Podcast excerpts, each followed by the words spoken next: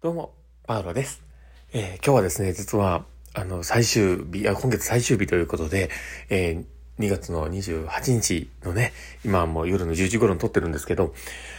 いやー、本当にね、今日も大変だったんですけど、やっぱり月末って、本当にもう書類に追われたりとかして、もう大変だなって思いながらね、もう本当にもっと早いからね、自分が取り組んでりゃ、それでよかったんですけど、まあこんな時間になって、まあ、終わってしまって、えー、まあ帰ってきたらね、子供たちも、まあ、妻がね、あの、頑張って寝かしてくれてたりして、もう感謝しかないんですけど、で、まあ、そんな感じでですね、本当に妻に感謝を言いながらですね、まだ放送始めようかなと思ったりしています。しかし、このロシアのね、この状況が本当に大変。で、あの、しょうもないことを言いたいなと思いながら、こう、ロシアの話題を出してるんですけど、本当に、本当に恐ろしや。はい。そんな感じで、今日の放送を始めていこうかなと思っております。えー、この放送を聞いて面白かったなって方がいたら、ぜひね、あの、またフォローいただけると嬉しいんですけど、まあ、とりあえず最後までお付き合いいただけると嬉しいです。はい。ということで、えー、今日も収録を始めていこうかなと思っております。えー、パールのマインドブックマーク。この番組は、えー、看護を楽しくをコンセプトに、精神科看護の視点で、日々生活の中から聞いているあなたが生き生き生きるエッセンスになる情報をお届けします。はい。ということで、えー今日も収録を始めております。皆さんどうお過ごしでしょうか？えー今日はですね、まあ、どんな話をしようかなっていうところなんですけど、今日は、あの、家族はモビールのように影響されるっていう話をね、しようかと思っています。まあ、これは、あの、私自身のね、こう今の経験というか、まあ、そういったところをこう、まあ、話をしようかと思ったりしていてですね、実はこの土日、えーその前日、えっ、と、昨日、おとついかな、の状況なんですけど、うちの子供はですね、実は4人いてですね、で、長男と次男と三男と長女という形で、えー上がね、小学校、まあ、6年生、で、下が、えー下というか、えー2番目が、えー小学校1年生で、えー3番目が年中さんで、えー下が、えー保育園に、保育園というかね、まあそんな感じで、えーまあ、和気あいあいとこう子供たちとね、過ごしてはいるんですけど、その、実は次男坊の方がですね、自閉スペクトラムという、まあ、診断がついていてですね、発達障害犬の子なんですね。で、ただですね、その子が、この土日というかね、こうん、あの、この数日間の感じが、本当にね、調子が悪くて、もうずっと怒ってるんですね。で、めっちゃイライラしてて、普通に怒るっていう言葉で表現するのって、プリプリプリプリ見ててもね、あ、怒っててなんかイライラしてるなとか、で、なんかすごく暴言吐いてるなとか思うんですけど、あの、うちの次男の場合はですね、わめくっていうね、にゃーとか、もうなんかガーみたいなわめいてるっていう、で、それでキーキーキーキー怒っているんですね。で、で、挙句の果てにうまく言葉が伝えれないっていうのがあるのか、こう、下の子たちが邪魔しに来たら叩いたりとか、引っ叩いたり、あと髪の毛引っ張ったりとか、本当にあの、ちょっとね、そういうね、行動が目立っていてですね、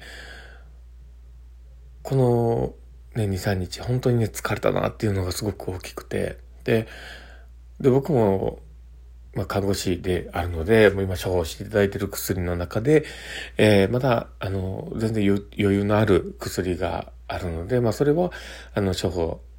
してもらってる分があるので、まあ、そこをちょっとね、あの、補強してもらったりとかもしながら、様子は見てるんですけど、なかなか変わらなくて、まあでもそういうね、様子を見ていると、どうしても、こう、母親として、まあ、僕の妻もちょっと影響を受けるし、で、僕自身もやっぱりすごく、こう、なんでしょうね、こう気持ちの持っていきよろがないというか、なんとかしてあげたいけどなんとかできないというか、なんかこう、すごく無力感だったりとかね、いろんなこう感情がこう溢れ出てきたりとかして、すごくこう揺れ動いてたんですね。で、さらにね、この子供たちも、その次男、次男がね、そういうふうに行動を振る舞うわけなので、少し恐怖心というか、まあ不安感がある、あったりとかして、で、なんかこう腫れ物を触るようにやっぱりなってしまったりというね、まあいろんな状況が起こってて、で、よくその家族看護を考えた時に、家族って、あの、モビール、あの、どんなのかというと、こう、まあ、これがね、すごく偏見的なとこかもしれないけど、おしゃれなお家にの窓際とかにある、なんかこう、紐が吊ら下がってて、その先に棒があって、その棒の端っこにね、また紐があって、また棒が繋がっててみたいな、こうね、風が吹いたらゆらゆら揺れるみたいな、ああれモビールって言うんですけど、あの、予想できました。なんかいろんなね、あの貝とか、なんか魚さんとか、なんかいろんなこうね、ものがこう、あの、キラキラしたものがぶら下がってて、こうね、風で揺れるような、あああいうやつが、あの、モビールって言われてるやつがあるんですけど、まあ、あの、できれば、あの、ググってみてください。モビールがあるんですけど、まあ、そのモビールのように、えー、やっぱりこう、揺れるっていうのが言われていてですね、あの、詳しくはあの、渡辺式家族看護とかで調べてもらったら、もっとそれを深めたような家族、家族の看護の展開というか、そういった問題解決に向けてのアプローチみたいなものがそこにあったりするので、ぜひ、よければ調べてみてください。あの、渡辺式家族看護っていうのがあります。まあ、そ、そ、あの、それがね、僕すごく、あの、そこのことも、なんか、あなるほどなって納得して、すごく、あの、考え方としてね、すごく励みになるなと思ったりするので、あの、まあ、今ちょっと紹介してみたんですけど、まあ、それのごとく、こう、モビールのごとくね、こう、やっぱり家族の、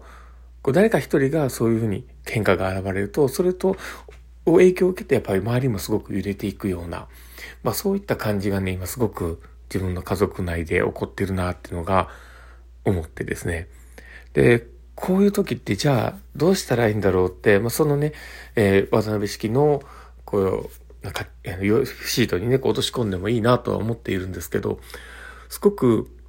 やっぱり自分たちがやれることをもっと整理する必要があるのかなとは思ったりはするんですけど、ただまあ僕がこう、精神科でこうやっている中で、息子に大丈夫かなって思う部分を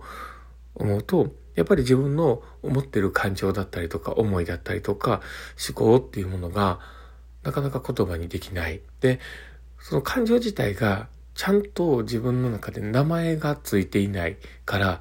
収めようがないんですよね。だからこう何かがわかんないけどもやもやするとか、なんか何なんだろうこの湧き出る感情はみたいなことになっている。で、ただそれが伝えれないし、どういう状況か自分がわからないもんだから、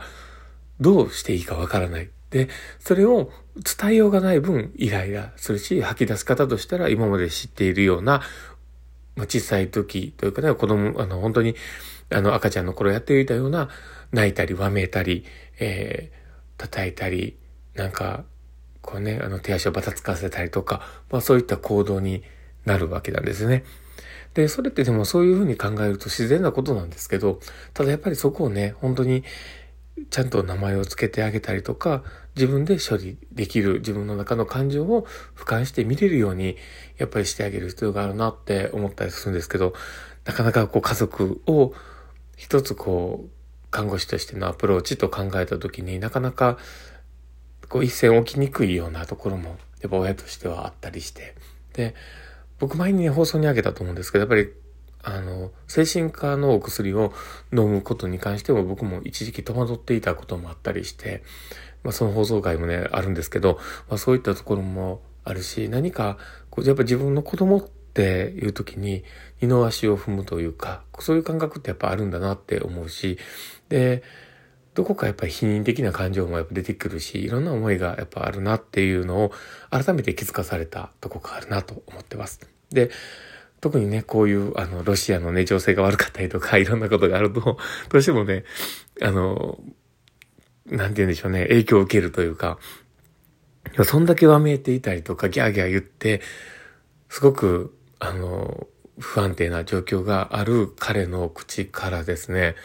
一緒にお風呂に入ってた時に、戦争ダメなーって言ったんですね。その二言、すごくない？なんかもう、